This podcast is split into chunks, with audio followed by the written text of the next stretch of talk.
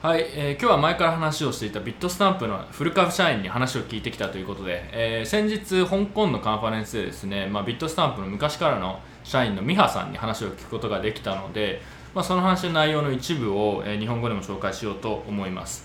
えーまあ、まずビットスタンプとは何なのかっていう話も含めて、えー、結構みんなが取引所関連で気になっていることなどの質問を、まあ、56個用意してそれに答える形で、え、放送しようと思います。で美ハさんからですね、えー、ビデオメッセージみたいなのももらったのでまず最初にそちらを見てもらってその後に、えー、自分の方で質問についていろいろ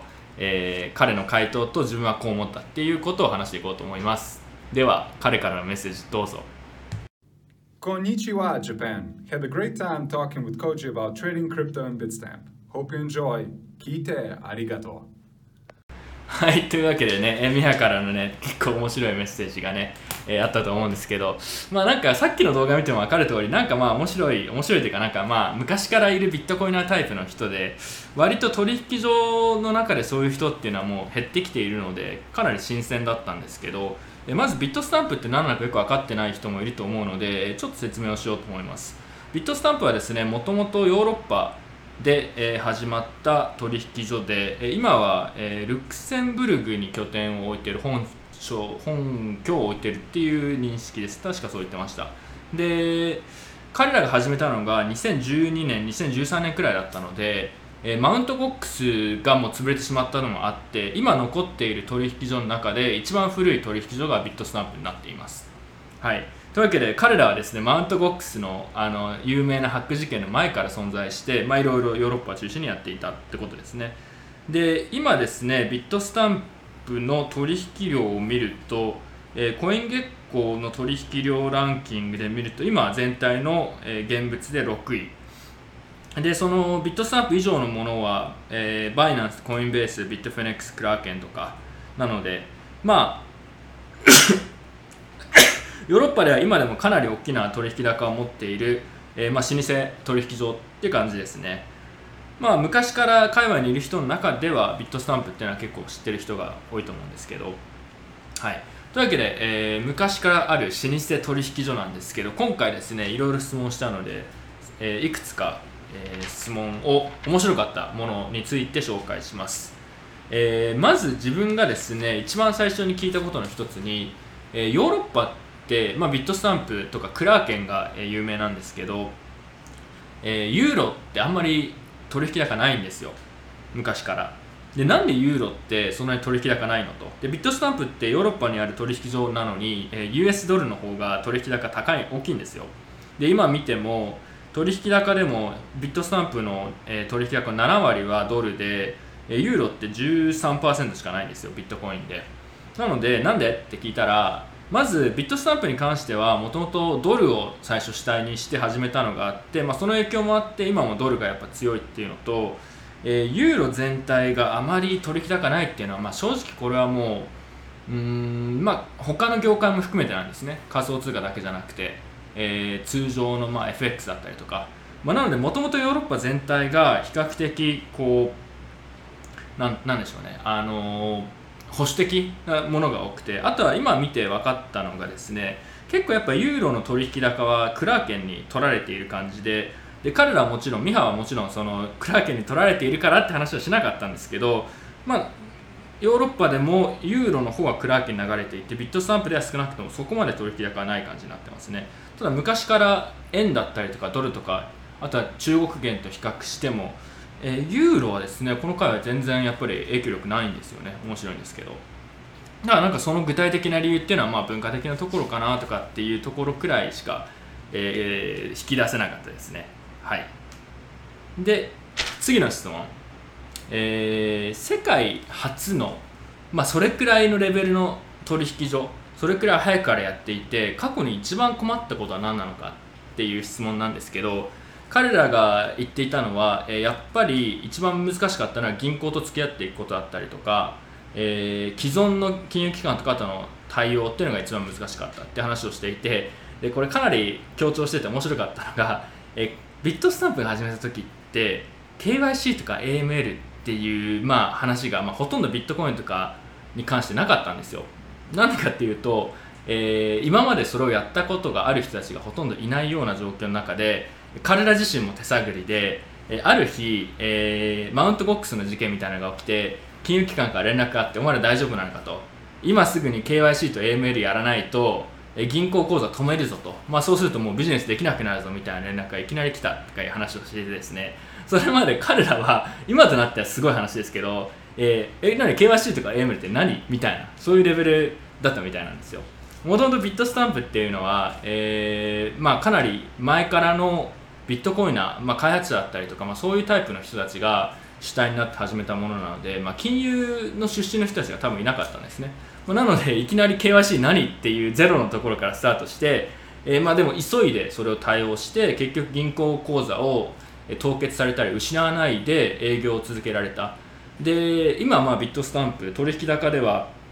第6位くらい、まあ、かなり有力な取引所の一つなんですけど、まあ、その大きな理由はやっぱり今までその積み上げてきた信頼だったりとか金融機関と、まあ、うまくやってきている。でその関係を切らしたことがないっていうのが非常にえー、重要な面ですっていうようなことを言ってましたね。で面白いのはビットスタンプっていうのはあの他の取引所とかと比べても、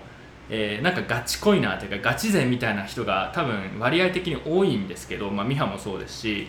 えー、そういう人たちがでもやっぱり金融機関とかとやっていくのが重要だよねっていうことを言ったのはちょっと面白かったですね、うん、で彼らはだから自分たちが一番最初にいろいろそのビットスタンプが、えー、確か外部からの監査をちゃんと受けた取引所で世界初だったりとか、まあ、ルールを自分たちでやっぱり最初作らなくちゃいけなかったっていうのがやっぱり一番最初大変だったっていう話をしていましたね。はい、えー、で次の質問がなんですね。えー、機関投資家の動き。うん、でビットスタンプもちろんヨーロッパの有力取引所の一つなので、えー、まあ、機関投資家とかも相手にしてると思うんですね。でここ1年くらいのトレンドの一つとしていわゆる一般投資家から機関投資家に投資の主体が移っていってるんじゃないのかみたいなことを言うことがあったりとか言われることがあって自分もまあそうなんじゃないのかなと思っている一人なんですけどただですね同時にバイナンスだったりビットメックスの代表とかはですねえーまあ、まだまだ機関投資家入ってきてないよと。結局まだ一般投資家がリードしているような市場だよっていうようなことを言っていてえー、まあ結構そこの食い違いがあったりするんですよ。でビットスタンプ的にはどうなのかなって話を聞いたら、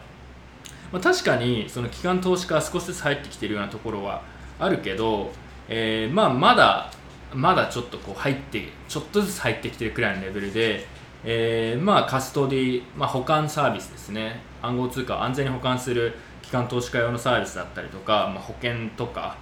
あとはまあ規制がもう少し明確にならなくちゃいけないとか、まあ、そういうのがないと、まあ、まだ入ってこれないんじゃないのかまだ全然完全に入ってきてないと思うよっていうような感じでしたね、ま、なので、えー、ま機関投資家が本当に入ってきてるのか入ってきてないのかみたいな話は結構あるんですけど一応取引所の人とかに聞くと、えーまあ、まだそんなに本格的に入ってきてるような段階ではないっていうのが、まあ、なんとなくの、えー、雰囲気みたいですね。ただ一般投資家はなんかやっぱり2017年とかと比べても取引量すごい今減っちゃってるのででアルトコインとかが落ちちゃってるのも要は一般投資家の元気がないってところだと個人的には、えー、見ていて、なのでちょっとこの辺実際どうなのかなと、うん、じゃあ誰が今買っていってなビットコインの価格が上がってるのはなぜかっていうのはちょっとまだ消せない部分がありますよね。はい、えー、次の質問ですね。えー、次。ビットスタンプの、えー、コインのリスティングが非常に限られているのはなぜかっていう質問です。ビットスタンプですね、えー、取引高では結構世界でもトップレベルのものの一つなんですけど今リストしているのって実は5種類しかないんですよ。暗号通貨仮想通貨。5種類って例えばバイナンスとか確か100種類くらいあるんじゃないですかね。もっとあるのかな。えめちゃくちゃ少ないじゃないですか。まあなんでって話なんですよ。あとは他にも他の取引所は、えー、デリバティブだったりとかマージントレード、まあ、先物まあいろいろそういうものを提供しているのに対して、えー、ビットスタンプはなぜそういうのを提供していないのかっていう質問なんですけどそれを聞いたらですね、えー、まずコインの数が少ない理由は単純に、えー、新しいコインを追加するのにかかる、えー、やっぱりリスク管理のコストだったりとか、えー、デューデリジェンス、まあ、変なコインは入れられないので、えー、やっぱりコストがかかる。大変だ思っている以上にめちゃくちゃ大変だよっていうのが、えー、一つあるって言ってましたね。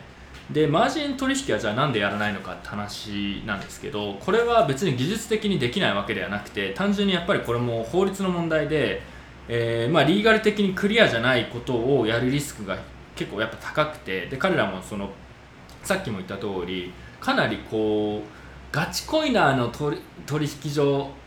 運営してる取引所のはずなんですけど割とそこら辺がすごいコンサーバティブというかすごいこう着実な感じでやっていこうっていうのが強いみたいで、えー、まあマージン取引やらないのはやっぱりリーガルリスクのところとかも含めて、えー、ちょっとできない。ていうかまあやりたい気持ちもあるんだろうけど多分そこら辺を今精査してる。なんかそういう感じを匂わせていましたね。でコインも、えー、可能であればもちろん追加したいんだけどさっきも言った通り何でもかんでも追加できるわけではないし、えー、リスクもあるよということを言ってました。で逆に言うと、まあ、これはビットスタンプのミハが言ってたわけではないんですけど他の取引所はやっぱりコインたくさん持ってるところあるじゃないですか、まあ、だからハックされるとまでは言わないんですけどやっぱりその結構これ前から自分とかも言ってたんですけどコインをリストしてる数が多いっていうのはまあ、ユーザーにとっては嬉しいことかもしれないですけど同時にセキュリティに関しては必ずしもそれはいいことではないのでそこはやっぱり、うん、ユーザーとしても少し見極めた方がいいですよね。なんでいたずらに変なコインがたくさん載ってる取引所っていうのは、えー、別にそれイコール危険ってわけじゃないんですけどちょっと大丈夫かなと思うところありますよね。これは以前からそうなんですけど。似たようなアプローチだとクラーケンは昔からえー、ビットスタンプと非常に近くて、えー、結構コンサーバティブな取引所の一つでなんですけどクラーケンですやっぱり今21コイン21ペア追加しているのでやっぱビットスタンプの,、えー、その慎重な態度っていうのは結構あのすごいなと。まあ、良くも悪くもなんでしょうけどかなり慎重だなっていう印象を今回のインタビューでも受けましたね。はい。次いきます。えー、っと昔と今で一番変わったことは何かっていう質問。あとはですねこれリスナーからの質問でも来てたんですけど、えー、取引所は金融機関なのかそれともテクノロジーカンパニーなのかっていう質問が結構あってですね、えー、ビットスタンプはどういうふうに考えているのかっていうようなところなんですけどこの取引所、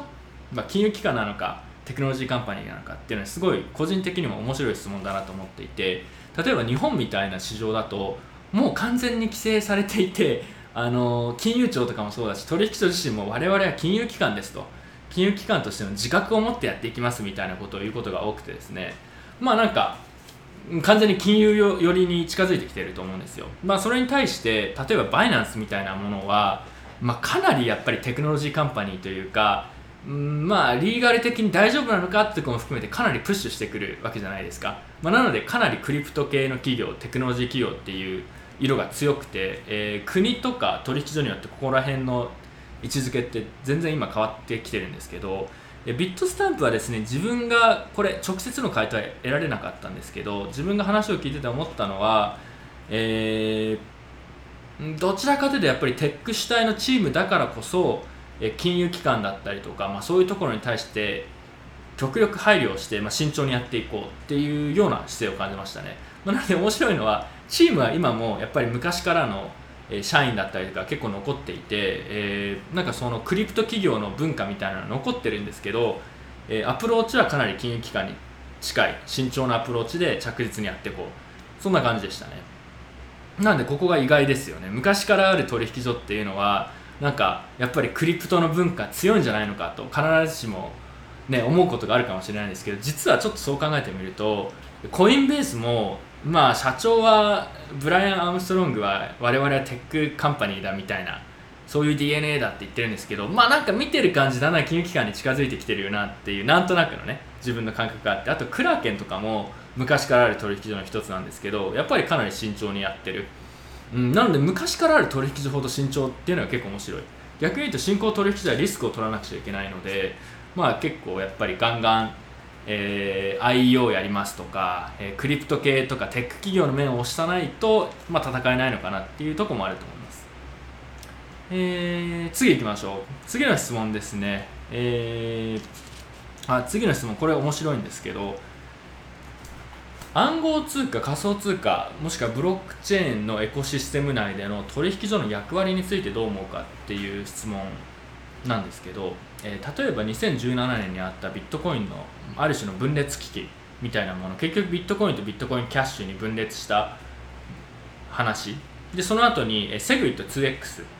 まあ、要は一部の企業とかが、えー、リードして、まあ、ブロックサイズを引き上げたハードフォークをしようっていうような動きがあって結局それは回避されたんですけど、えー、そういうことがあってビットスタンプってあんまりそういう話に直接的に積極的に関わってないんですよ。でここについてどう思ってるの、うん、どうどうしてあんまりエコシステム内のそういう話に首を突っ込まないの？っていうような話をしたらですね、まあ、基本的に彼らは、えー、あまりそういうコイン間のコインの中でのそういう政治だったりとかもしくはコイン同士の政治、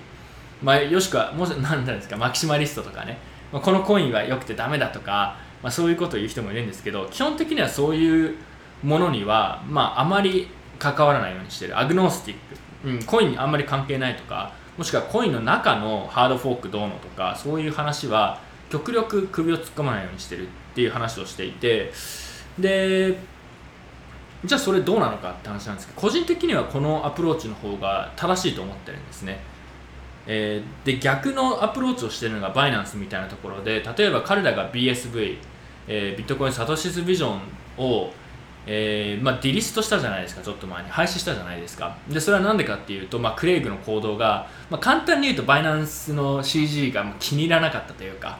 まあ、なんかそういう問題行動を起こすんだったら、取引所から廃止するぞって実際廃止しちゃってで他の取引所も、えー、バイナンスから、えー供えー、っと流動性を供給されてたりとか関わりがあるところは BSB を廃止したりとかっていうのがあって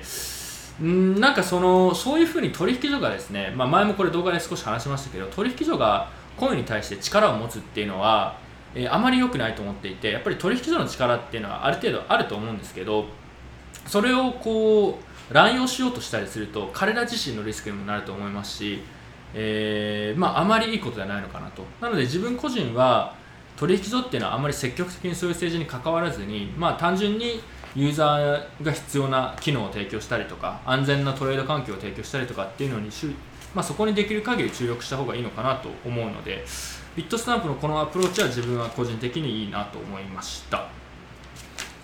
えーともう一個、うん、今日はね別にそんなに長い話じゃないのでこれ最後にしますけど、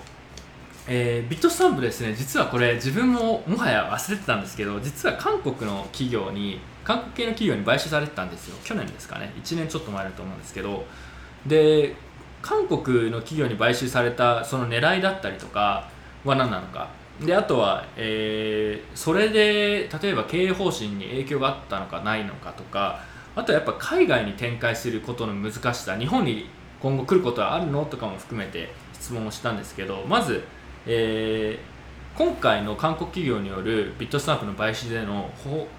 経営方針への影響はないって話をしていてでそれはもともと買収があった時に、まあ、そういう条件をつけていたっていうのとあとは、え、まあ、単純にその買収っていうのは、まあ、海外進出韓国含めた海外進出をもっと積極的にやっていこうっていうところの一つであったりとかまあ、そういう戦略的な中でそういう動きになったっていうような話をしていて、まあ、もちろん内部ではね他にもいろいろ事情があったんでしょうけど、えー、一応だから基本的にチームはそのまま残っているし、えー、まああの変な風に悪い意味で影響があったりとかっていうのはない。で面白いのは韓国企業に買収されて韓国ってやっぱりめちゃくちゃアルトコインが人気でアルトコインの、まあ、リストしてる数もや半端ないわけですよ。アップビットとかビッサムとかいろいろありますけど。まあ、それに対してやっぱビットスタンプってまだ5種類しかコインないとか多分やっぱり本当に韓国の影響はあんまりないんだろうなっていうような感じはしましたね。であとはですね、えーまあ、それも含めて海外進出やっぱり難しいのかって話でこれはビットスタンプに限らずだと思うんですけどえー、っと取引所でですね海外進出うまくいってるところってあんまりないんですよね。例えば日本でもえー、海外で有名な取引所のブランドでフオビーとかありますけどフオビーとかも日本では取引高今ほとんどないですし海外ではやっぱり彼らすごい強いんですけど、えー、まあ、日本で苦戦している。でコインベースとかも日本でやるっていうことで今後多分結構プッシュしてくる可能性はありますけど多分これもなかなか難しいんだろうなと思っていて取引所のやっぱり海外進出、うん、海外の取引所が日本に来たりとか逆に日本の取引所が海外に行ったりとか例えばビットフライヤーとかも海外でヨーロッパとかアメリカでやってますけど自分が知ってる限りほとんど取引高ないんですね。でこれはやっぱり規制対応するのが難しかったりとかやっぱそれぞれの市場をきっちり理解してでそこに合わせてビジネスやっていく関係作っていくマーケティングしていくっていうのは思った以上に難しくて、まあ、だからビットスタンプも日本に来る可能性はあるかって話をしたらもちろんその将来的にはそういう可能性はあるし、まあ、検討はしたいって言ってましたけどまあ結構やっぱきついだろうなって普通に思いましたよね。うん。これはね本当は取引所以外もそうなんですけどただやっぱり取引所が一番規制とかに守られていますし今後も日本で海外の取引所で日本に来て大きく成功するところって多分勘です勘もあるんですけどあんまりないんじゃないのかなと思っていて取引所はやっぱりこれからも多分すごいドメスティックな話が増えていきそうだなっていう。逆に言うと日本もしくは海外とかの取引所で海外展開がすごいうまいところは今後もかなり強いだろうなっていう、えー、のをビットスタンプと話してても少し思いましたね。はい。えー、というわけで一応一通り話したいことは話したので、まあ、今回ねビットスタンプって日本では正直に言うとそこまで知名度の高い取引所ではないと思うんですけど、まあ、昔からある取引所でかなり、えー、コンサーバティブというかいい意味でなんですけどかなり着実にやってるなっていうような話を今回もまあ話して改めて受けましたね。というわけで、えーまあ、ビットスタンプに関する放送でした。うんまあ、ちょっと今回ですね実験的に、海外の人に英語で自分で個人的に話をしていろいろ質問をして、えー、でそれを日本語で話してみようっていうのをちょっとやってるんですけど同じフォーマットですねえー、っとエッジウォレットっていうえー、まあ、ウォレットですねモバイルウォレットの開発をしている企業があってでそこの代表のポールさんって人の話をこの前してきたので、まあ、彼と話した内容も同じような感じで一部話をしようと思いますというわけで、え、今回ビットスタンプに関する放送でした。また、えー、来週ちょっと韓国に行ったりするので、韓国企業とかプロジェクトにもついいろいろ話をして、面白い話があったらまた何か紹介しようと思います。ではでは。